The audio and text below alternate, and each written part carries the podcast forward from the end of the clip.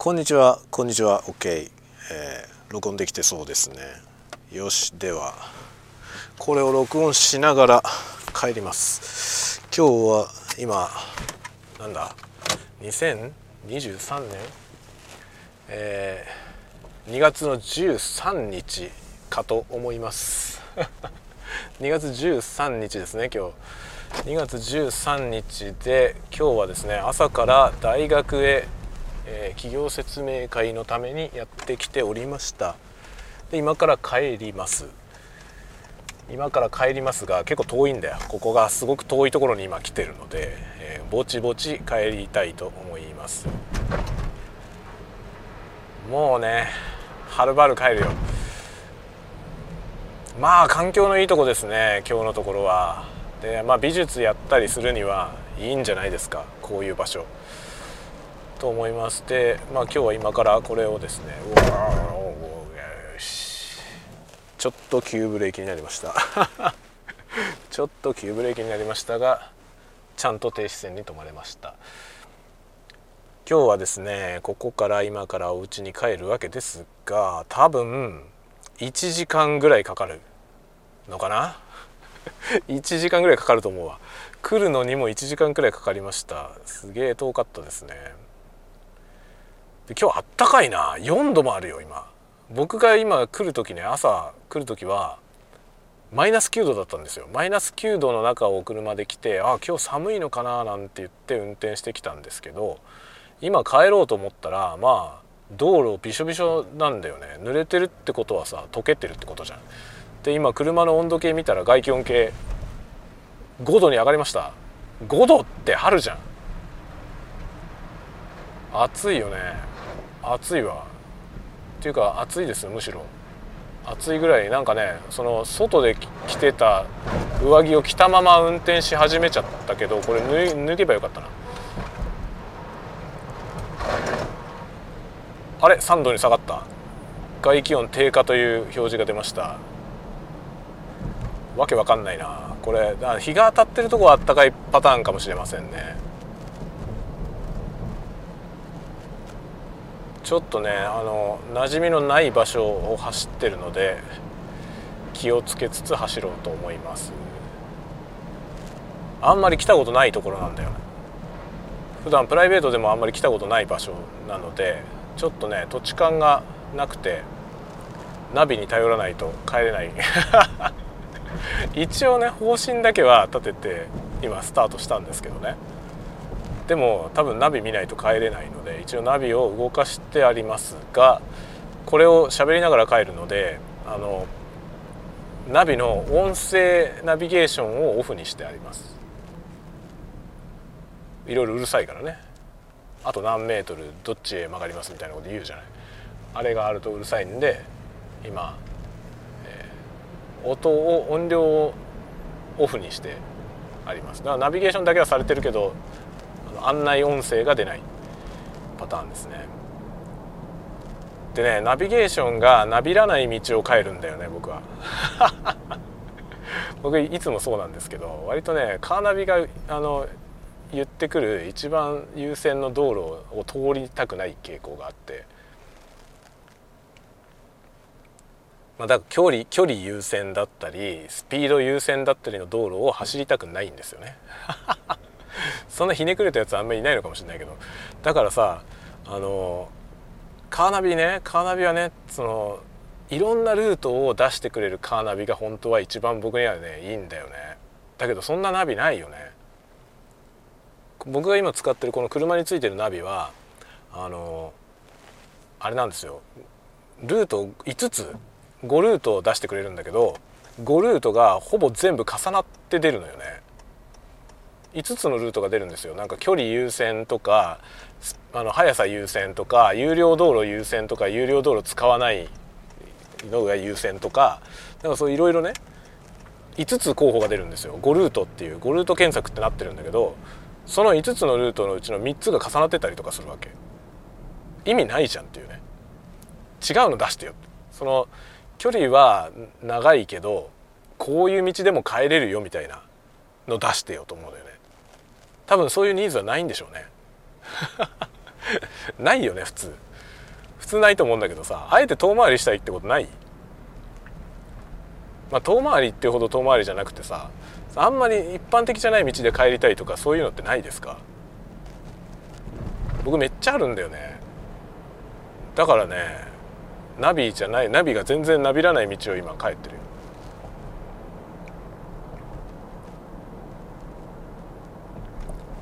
このルートは多分ね元に戻そうとしてるなきっと。元に戻そうとしてるので戻りません。まっすぐ行く。もうね、まあ、来る時はねそのスマートフォンのナビでスマートフォンの Google マップを使って来たんですよ。でさ Google マップはさその候補の中に結構遠回りのやつも出してくれるのよね。でそっちの道から来たんですよ。あこれがいいと思って。でその道から僕が来たんで来る時ね。でそれなんとなく覚えてるからそのなんとなく覚えてる道で帰る。今帰りはね。その方が絶対いいよ。でやっぱりナビゲーションのいいところはさわけわかんないところに行ってもちゃんと帰れるっていうことじゃん。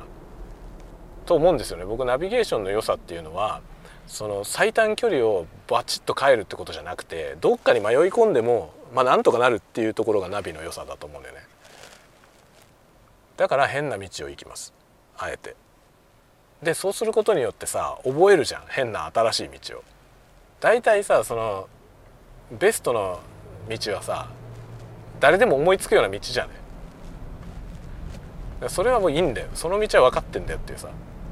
わけわかんないとこから行きたいんだこんな風にも行けるぜみたいなのを自分のなんかバリエーション増やしたいわけよね。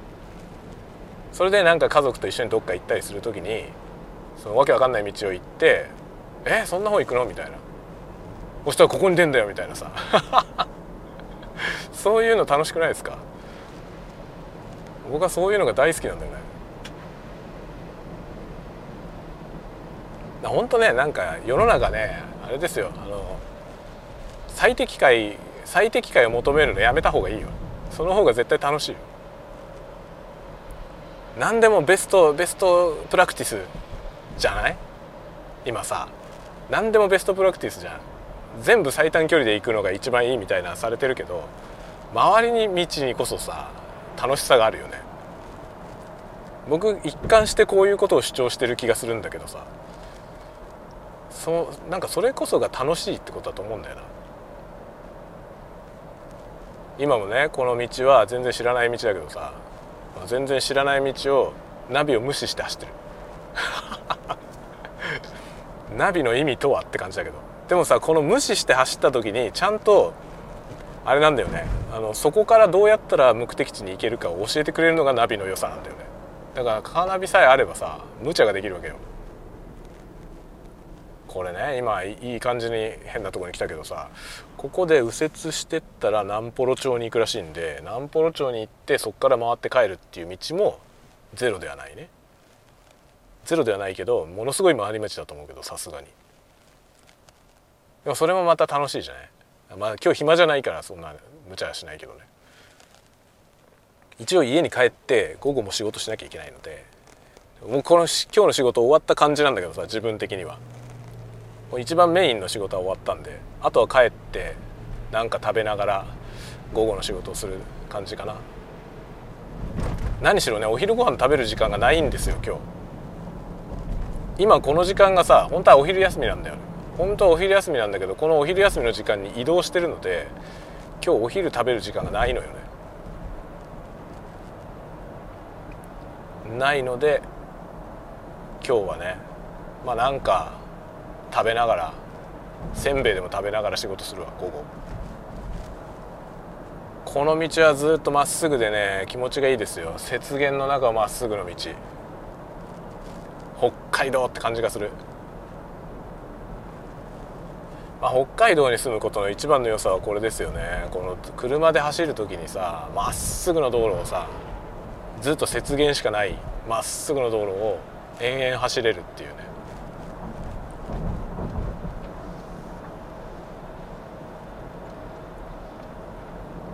まあ冬場はね冬場はまあ雪に閉ざされちゃうからあれですけどね。でもまあ車が好きだったりね車っていうかドライブが好きな人は多分いいよ北海道。ドライブ好きな人はねまあ北海道ってさ本当に道内でさどっか出かけるのにドライブで出かけられるじゃない。それはすごくいいですよ。どこ行っても道路はね混まないし。混むのはねあの札幌の中心地だけだよ。札幌の中心地は大変だけど。まあ中心地はでも公共の交通機関がすごく充実してるんで地下鉄が特にねかなり充実してるからまあそういうとこ行く時は電車で行く。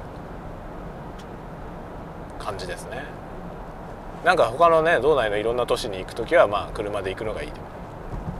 ちょっと特急の旅もやってみたいけどね。特急の旅もやってみたいけどもうね家族がいっぱいいるとさ、まあ、うちは4人家族なんですけど4人で移動するってなると電車よりもね車の方がはるかに安いんですよね。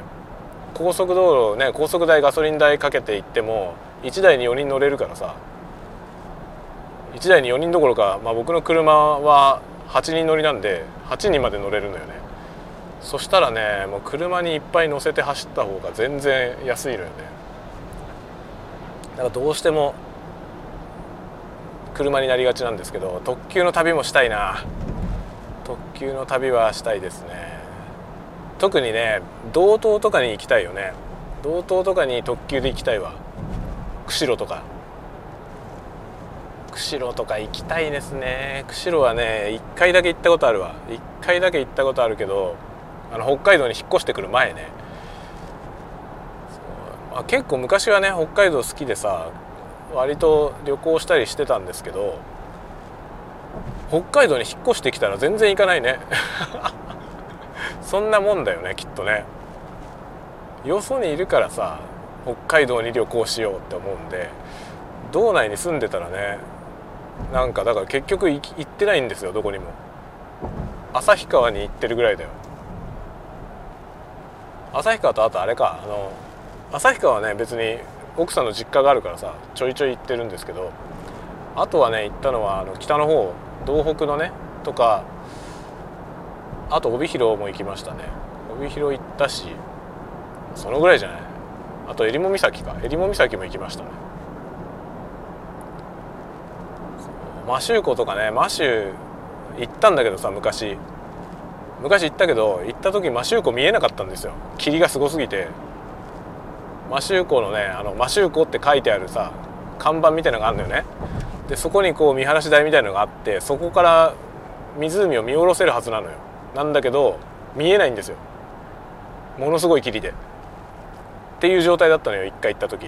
だからマシューコ見たことないっていうね。マシューコに行ったのにマシューコを見れなかったんですよ。でマシューコリベンジをしたいんですよ。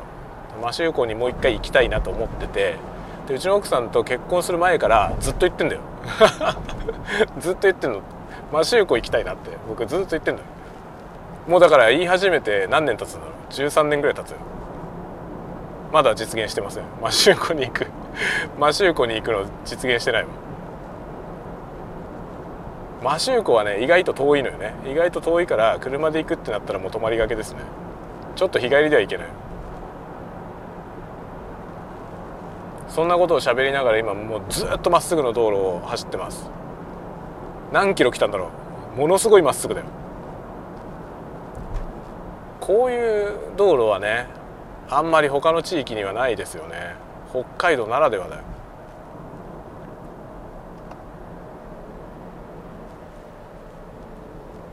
ここは何だろう。道道なのかな。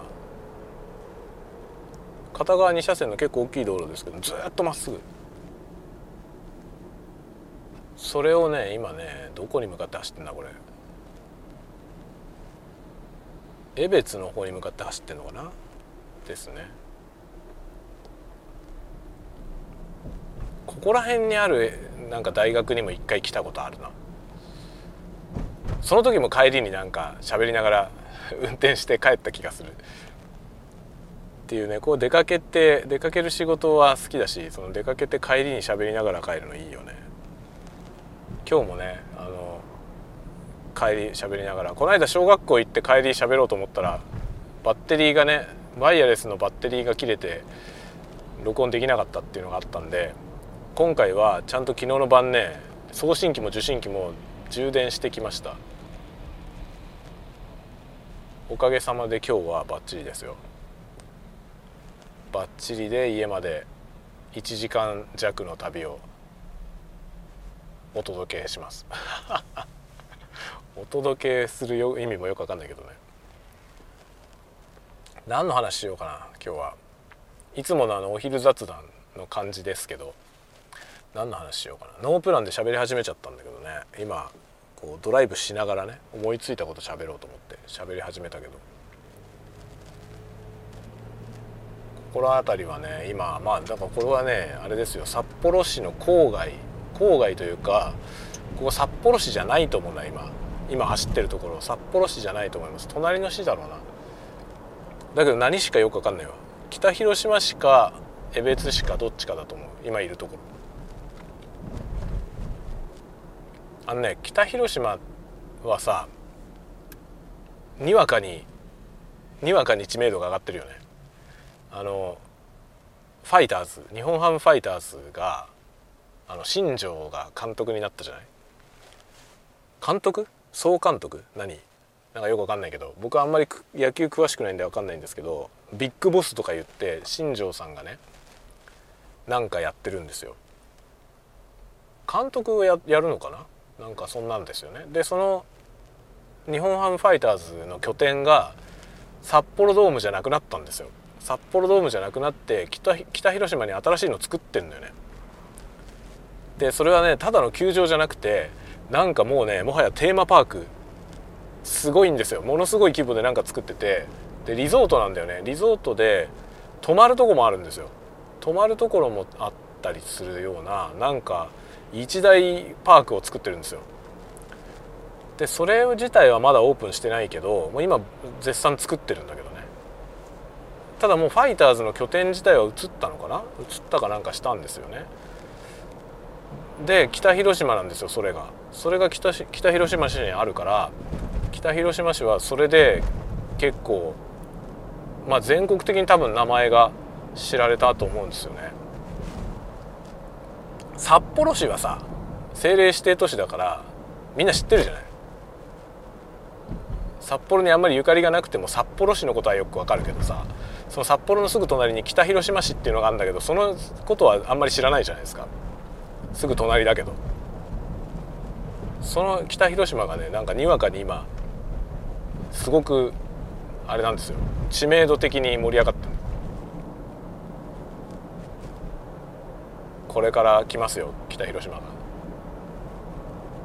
で札幌ドームの維持費がやべえみたいな話が今出てるよね。何なんだろうね。あの日本ハムファイターズの拠点の移転問題はさなんかほんととんちんかんの話だったんですよね。なんかニュース的に聞こえてくる話しか僕も知らないんだけどさ。あんまり詳しく調べたわけじゃないんですけど。なんかよくわかんないんだよね。なんでそういう話になったのっていうさ。結局なんかファイターズがいてくれないと維持できないんじゃないのっていうね。で結局そういう問題になってるみたいですよ。今札幌ドームどうする問題が結構出てるみたいよね。でも北広島にさそんなすげえやつができてよ。でそっちの方がね、まあ、札幌の市内からのアクセスは悪いんですよ。北広島ってちょっと遠いからね。札幌に住んでる人が札幌ねその野球見に行くならドームの方がいいわけよね。札幌ドームの方が多分行きやすいと思うんです行きやすいと思うんだけど北広島市ってさ北広島って新千歳空港から来るとさ札幌に行く途中なんですよね。だから新千歳からねその北海道じゃないところから北海道にみんな飛行機でやってきた場合には実は意外とアクセスがいいのよね。札幌行くよりよくてしかも泊まるとこもあるってなったらさそこに泊まるじゃない？そこへ泊まってしかも北広島今それに合わせていろいろね周辺も整備しようってもちろんなるじゃない？そういう巨大なのができるからさそしたらそこにいろんなねお店もできるし多分良くなると思うんですよ。便利になると思う。そしたらさ札幌まで行かなくてもよくねってなるじゃん。なるよね明らかに。なんか札幌市はさ行政的に失敗こいたんじゃないかって気がすんのよ僕。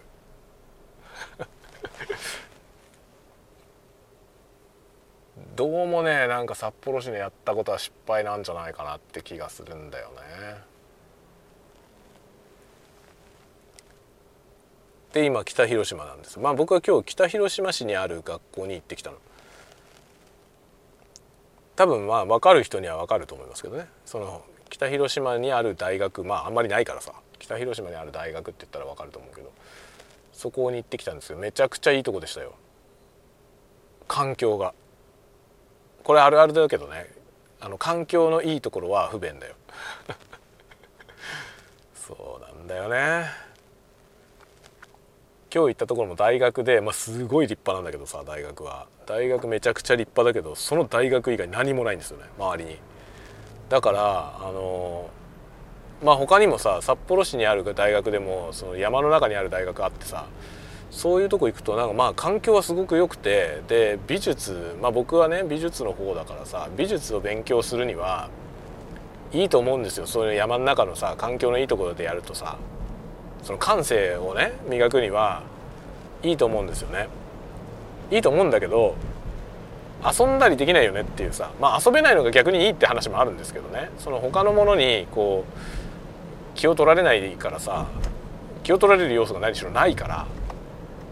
だからねだとしたらさ別になんかねその勉強にさ励むっていう意味ではいいと思うんですよね。その雑念のないところ。雑念が生まれようがないっていうかさ何にもないからエンタメが何もないところだからさ。それはとてもいいと思うんですけど。まあでもねでも大学生にしてみればつまんなくもあるんじゃないかなって気はするよね。飲みに行ったりとかできないよねっていうさ飲み屋とかないからさ。そういう感じではありますね。まあでも僕大学生やったことないからね。大学生っていうのがどういうもんなのかよく分かんないんだけどね。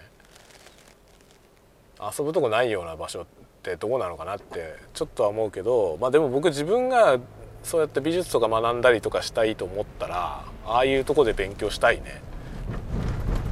山ん中気持ちいいよね。景色が良くてさ。今ねちょうど車はですねなんとなく知ってるところに出ました。あとはわかるわ。もうナビいらないわ。いつも通ってるところに出ました。ここは江別市だと思う江別もね札幌市の隣なんですけど僕はね江別は割とよく来るんですよ。あの日常の買い物とかしたりするのに江別に来たりあとご飯食べたりとかね。によく江別には来ます。どっかに出かけて帰ってくる時に江別を経由してくることが結構多くてそのその時ね江別でご飯食べてくみたいな。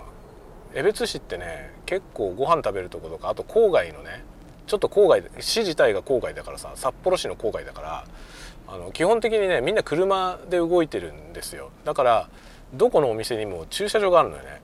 それがとても便利で割とね江別江別でご飯食べたりってことは多いです僕は。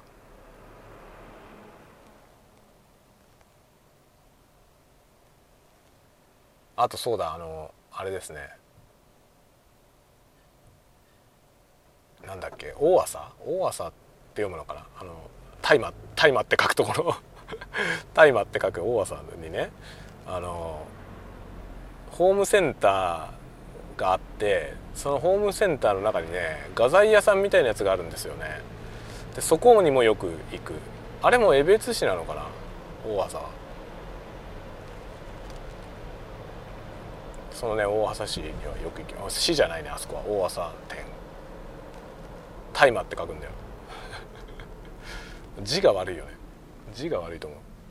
どう見ても大麻じゃんっていうさ。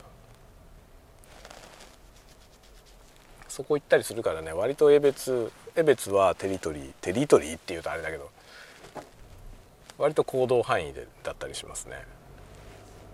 ちなみに外気温はマイナス2度に落ち着きました。まああったかいよ。マイナス2度だけどあったかいです。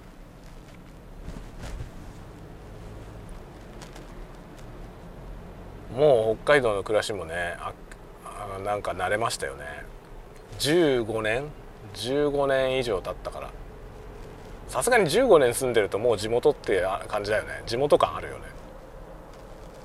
地元感あるしまあ15年住んでるしあの家建てたしね。家建てて家も今何年目 ?8 年？今年9年目かな？9年目ですよね。9年目でって感じだからもうねすっかりこっちの人になっちゃいましたよね。まあ、これからなんかだんだんそういう時代になってくよねきっと。自分の好きなとこにさ住んでやっていくっていうかさ。で割と今までだとねその地域によってできる仕事が限られてたじゃない。そこの地域に行くと自分のやりたい仕事ができないみたいなことは結構あったと思うけど今その職種もだいぶ広がったよね。特にあのコロナ禍でさあのリモートワークに対応した会社がすごく多いじゃない。でリモートワークでできるような仕事の場合はさリモートが成立したんでじゃあ別にどこからでもよくないってその採用がねどこの人採用してもいいんじゃないっていう感じになってきてて割とそういう企業も今増えましたよね。面接ももうオンラインとかさ面接がオンラインで稼働もリモートワークみたいな会社はどんどん増えててなんかそういうのどんどん当たり前になりつつありますよね。そうすると自分の住んでる場所がさどこかってことがあんまり関係なくなってくるよね。もちろんそうじゃない職種もいっぱいあるんですよ。その絶対対面しないとどうしようもない仕事もいっぱいあるけどさ。そういう仕事もいっぱいあるんだけどそのリモートワークの仕事も増えたからね。で逆にそのね対面しなきゃどうしようもない仕事っていうのはあの全国いろんなところにそういう仕事ってあったりするのよね。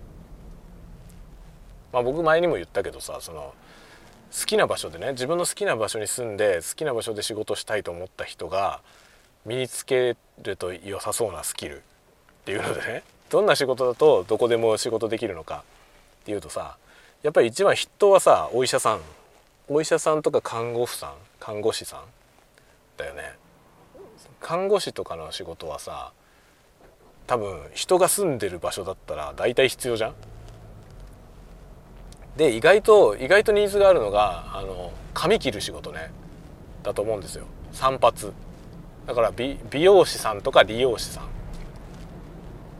ていう仕事はさ意外とさどこにでもあるよね。人が住んでるところには大体あるじゃん床屋。床屋か美容院はあるでしょ。必要なんだよね。意外となんか必要だよなって思ったのよ。美容師どこにでも必要だなって思ってだから美容師の資格とか持ってるとすごくいいよね多分自分の好きな場所で仕事できる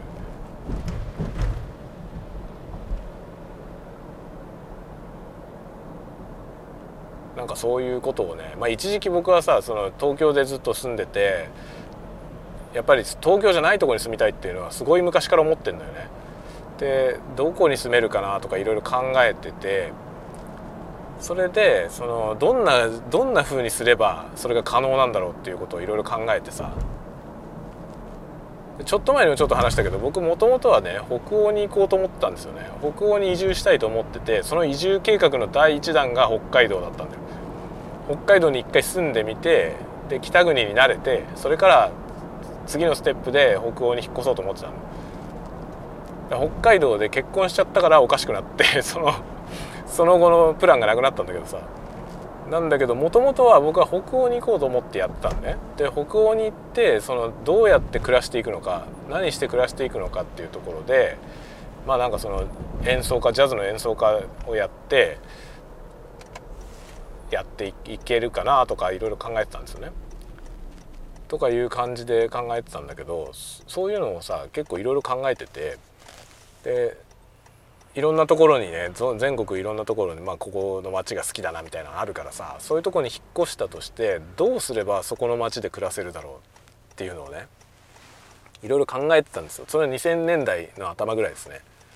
2002年とか2003年ぐらいからそういうこと考え始めてでその時にそのね美容師さんっていうのは意外と全国にあるなって思った思ったのよ。すごい小さな町にでも床屋とかあるんだよね。だからその髪切るスキルっていうのはすげえ使えるなと思ったのその時。まあ当時はさまだ僕も20代の前半ぐらいだったからさまあそっから学んでね美容師になるのは難しいと思うけどね。難しいと思うけどでも不可能じゃなかったですまだ。まだチャンスがなくはなかったんでそいろいろ考えたのよね。そのどこ行っても使えそうなスキルあるといいなとかね。で結局僕はその時やってた仕事がフリーランスでねフリーランスでやってた仕事だったからいろいろそのフリーランスで付き合いのある人たちに根回しをしてさまあもともとフリーランスの仕事だからオフィスに出かけてってどうこうする仕事じゃないからさその仕事を受けて打ち合わせして自宅に持ち帰ってその自宅で仕事して納品するみたいなねそういうパターンの仕事だったんですよ当時やってた仕事が。だからその仕事で付き合いのある要はクライアントさんですよね。僕に仕事を発注してくれてる人たちに寝ごってね そのまあなんていうの相談してまあこのねこうやってやってきてる仕事なんだけどこれミーティングってこれ対面じゃなくてもいけないかなっていう話でね。だからミーティングは大体その相手の会社に行って出向いて僕に発注してくれる人のとこに会いに行ってでミーティングするってことが多かったんですけどこれをオンラインでできねえかなって。そのメールでのやり取りだけとかね。で当時はさまだそのビデオ通話みたいなのが今ほど普通じゃなかったというか、まあ、ビデオ通話ができるほど回線が少なかったんで当時はね。でそんなにいいソフトもなかったしさ。なんだけどだけどまあ音声では通話できるしあのメールのやり取りだけでもね。だからメールで受発注ってできないもんかなっていうのを相談してでやっぱりある程度もう信頼関係ができてたから「いやいいよ別に」って電話とメールでもいいよみたいな、まあ、当時は電話もまだ結構あって電話で発注来たりとかね。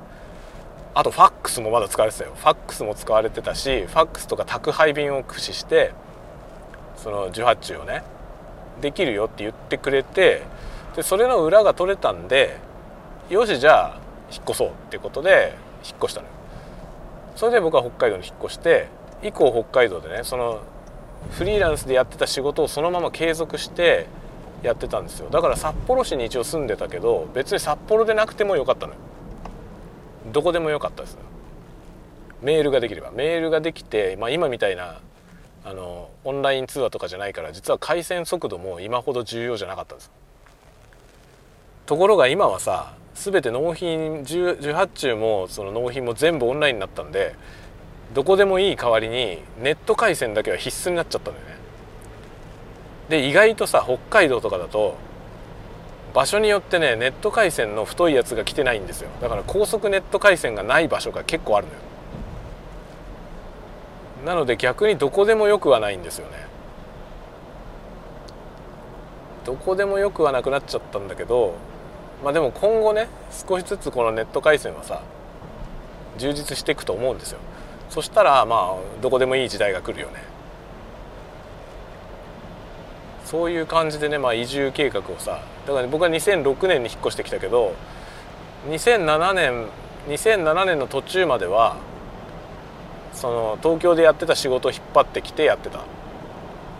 東京の頃にやってた仕事をそのままねそのまま引っ張ってきてやってましたね。だまだ当時はね新しい本書いたりとかもしてたんですよね。その新しい企画を出したりとか企画出して本書いたりとかもしてました。でもねそれはもう2007年で一回止まっちゃったんだよね。止まっちゃったというか僕2007年からあのアニメの仕事に転職したんでその2007年に初めてアニメの仕事の会社に就職してそれ以来アニメの仕事がメインなんですよね。でフリーランスでやってた仕事できなくなったんだよね。できなくなったから基本的には今はもう何て言うのその仕事の残りみたいな仕事。残りっていうか過去に出したものの改訂版だけ仕事してる感じなんだよね。っていう感じなんですよね。もう今に新しいものを企画してっていうことは全然やってなくて会社の仕事メインになったからね。っていう感じなんですよ。それで北海道で暮らしてるのよ。北海道でね結構そういう仕事が今はできるようになったか会社もあるからそれで今落ち着いちゃったんですよね。良くも悪くも落ち着いちゃったんですよ。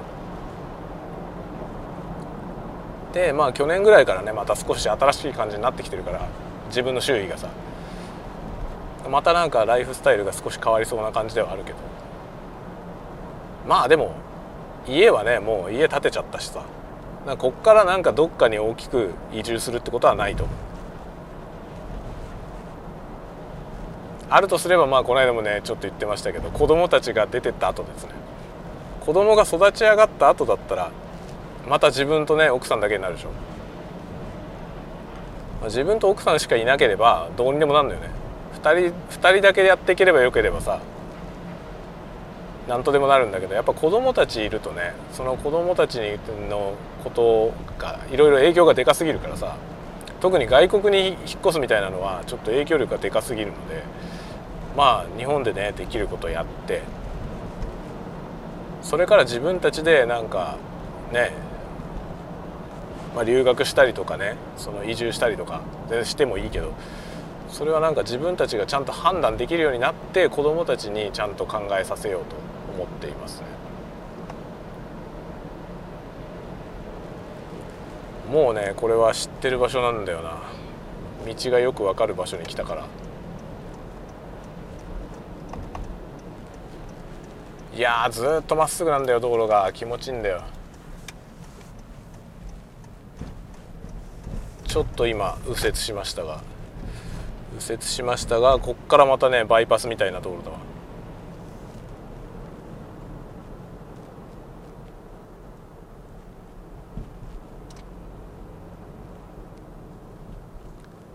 ドライブは好きですか皆さん？最近どうなんだろうねドライブっていう趣味は。車離れが進んでるとかって言われてますけどね。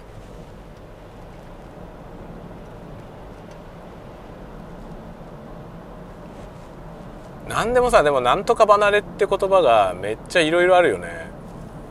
なんとか離れってよく聞くじゃない。その若者のなんとか離れが進んでるって。じゃあさ今若い人は何してんの？それが疑問なのよね。なんとか離れいろんなののなんとか離れが言われてるじゃない。そんなに離れてんのかな？僕思うにね確かに人口は減ってるじゃない。そのいろんなもののさ例えば車を買う人口は減ってると思うんですよ。だけどそれはさ単なる少子化ってことじゃないのっていう気がするんだよね。そもそもなんか絶対数が減ってるじゃない若い人の絶対数がさ年々減ってるわけですよね。例えばさ二十歳の人って言った時にその二十歳の人の数がさ年々減ってるわけじゃん。それはもう本当に右下がり状態でどんどん減ってってると思うんですよね。そういう状況下でさなんかなんとか離れとか言ってるけど別に離れてるわけじゃないんじゃないかって気がすんのよ。もともとだって僕らの頃だってね僕が20代の頃だって例えば車離れとかって言葉はもちろんないからないないしさ車は欲しい人は買ってたけどでも、まあ、僕も思ってたけどね。だけど車が最優先じゃない人なんていっぱいいたよね。いっぱいいたしそんなにみんな車持ってなかったよ。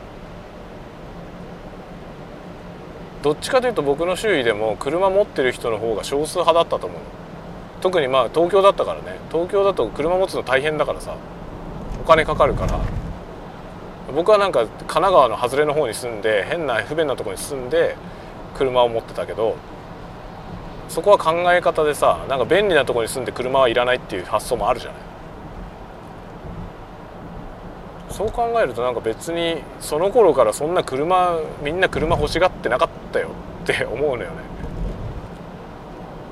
だから20年前と今と比べた時に別に車離れが進んだんじゃなくてさ車買ってる人の率はあまり変わってないんじゃないかと思うのよ。ただなんかスポーツカーが欲しいみたいな人が減ったっていうのは分かる。もっと実用的になりましたよね。今ニーズがね。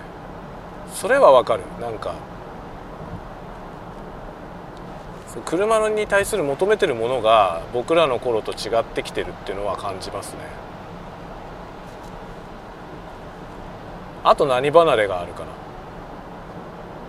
僕バンド離れも進んでると思う。バンドやる人減ったような気がするんだよね。もともと少数派だけどさバンドマンは。少数派だけど今ね音楽を作る人の選択肢の中にバンドっていうのがないケースが結構あるよね。だから音楽を作ってる人の数は減ってる減ってないと思うんだけど音楽を作るのにバンドを結成する人は減った気がするのよ。どうなんだろうね。実際のところそのライブハウスとかさアマチュア向けのライブハウスを経営してる人とかの話をちょっと聞けたら聞いてみたいけどどうなんだろう？様子は変わってるのかな？変わってるよね絶対。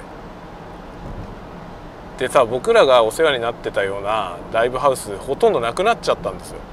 なんかそれ自体が物語ってる気がするんだよね。バンド人口が減ってることのなんか表れだと思うんですよ。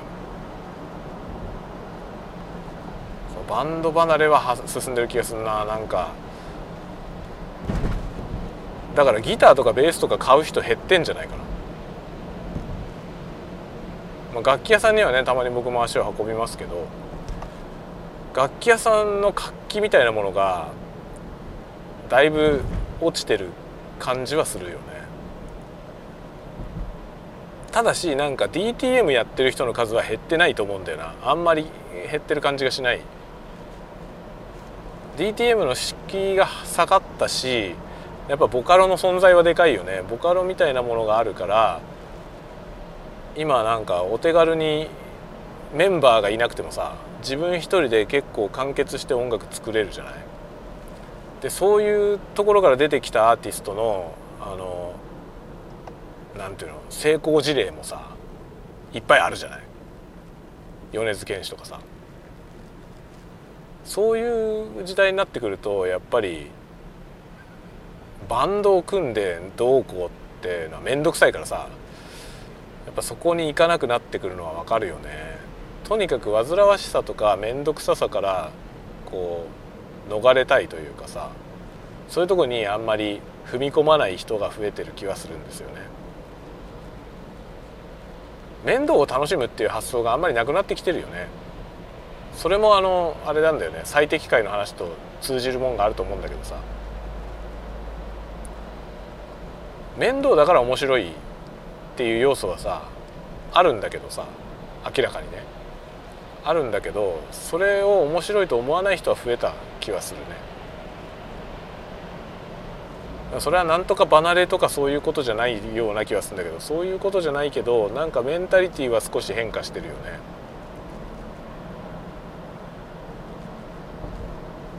なんか回り道の面白さを知らないのはなんかそれそれが面白いと思えるようなことになってないからだよねきっと。単にさ無駄って言われちゃうじゃん。結構その無駄なことを避けて通るようにさなんかこう育てられてるっていうかさそういう感覚はちょっとありますよね。僕はなんか良くないと思うんだよな。子供にあんまりだからそのなんていうの効率ってこと言わない方がいいと思ってる。言いたくなるけどね めちゃくちゃ言いたくなるけどまあなんか子供は自分の思うようにやってそれがめっちゃ回り道であってもさそういうことを楽しんでもらいたいよね。なんか面白いってさ面白いってあるじゃない？面白いっていう感覚ってさどうやって身につくんだろうね。面白いことが多いとね楽しいじゃない。日々が楽しいじゃんだけどその面白いと思う何を面白いと思うのかって人によるでしょ。だから毎日面白いことがいっぱいあって楽しいなっていう人はさもちろん羨ましいじゃんそういう人。僕もそうでありたいけどさそのそういうでも面白いことこういう面白いことがあるんだよってその人が教えてくれたとしてねでもそんなもん何も面白いと思わないっていう人にとってはその面白いは意味ないんですよね。同じことが起きても全然面白いと思わない人もいるんだよね。でその面白いと思う感覚ってさどこで育つんだろう。それが疑問だよね。僕なんかそれを子供にさ子供にそういうことを教えたいのよね。いろんなこと面白いと思える人になってほしいんだよね。でもそのためにはどうすればいいのかがよく分かんないのよ。いろんなもの見せたりとかいろんなこと体験させたりとかね。したりしてるけどさ。でもさ面白い面白いを強要できないじゃない。これを面白いと思いなさいっていうわけにいかないじゃない。その面白いはさどっかで自発的に生まれるわけだよね。きっとね。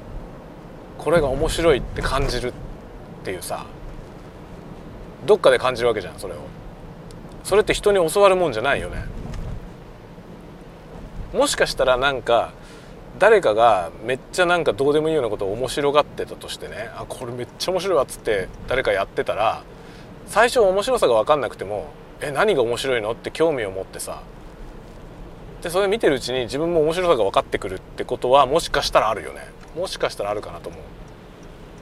あるかなと思うんだけどでも基本的に面白いっていうのはそうやってなんか外部からさこうこれが面白いんだよって言って教わるもんじゃないよね。そうかこれが面白いのかって言ってさそういうもんじゃないよね。なんか無意識に面白いわけよね。なんか妙にこれが面白いって感じるなってさ。そういうあれでしょきっと。なんかそういうことをね思うわけよ僕は。どうやったらその面白いをさ子供たちにね。まあ別に僕と同じ面白いを持つ必要はないんだよ。そうじゃなくてなんか面白いと思えることをさ一つでもたくさんね持たせたいなと思うのよ。面白いと思うことはさいっぱいあればあるほど楽しいじゃない、まあ、ありすぎるとさ面白いと思うことがありすぎると結局どちらがってどっちつかずになるっていうリスクは確かにあるんだけどそれでもなんかね少ないよりはいっぱいあった方が楽しいだろうなと思うのよね。まあ、僕は自分がさ面白いと思うことめちゃくちゃたくさんあるからさだから楽しいわけですよ日々。今日もこうやってねよく知らない道をさよく知らないうち道をわけわかんない感じでナビを無視して走ったらさ今日思ってもみないところに今つながって知ってる場所に出てからそこからはもう覚えてる道で帰ってきたんだけどこれは面白いのよ僕には。たただ単に出かけなきゃいけない仕事があってその出かけたから帰らなきゃいけないというさ必然がね必然が僕に今日のこのドライブをさせてるんだけどそれが楽しいわけですよね僕はね。その中でこういうカーナビをね無視して楽しんでるわけじゃん。面白いと思う思うわけですよね。この面白さをだから僕の中ではこういうものが面白いっていうね。これがなんか一つでも多ければさいちいちいろんなこと面白がれるじゃん。子供たちになんかそれを伝えたいと思うんだけどねどうやって教えたらいいんだろう教えるもんじゃないような気がするんだよ。でも教えるものじゃないとしたらさどのようにしたら育めるだろうとちょっと思うね。お今うちの近所をちょうど除雪してるわ。ので邪魔になるからさっさとさっさと車を片付けます。よいしょ。はいというわけで今家に帰ってきました。到着いたしました。なんかすげえ中途半端なところで話がさ 終わっちゃうけど今家に着いちゃったんでここで一旦終わりにしますね。ではではではまた次のたわごとでお会いしましょう。またね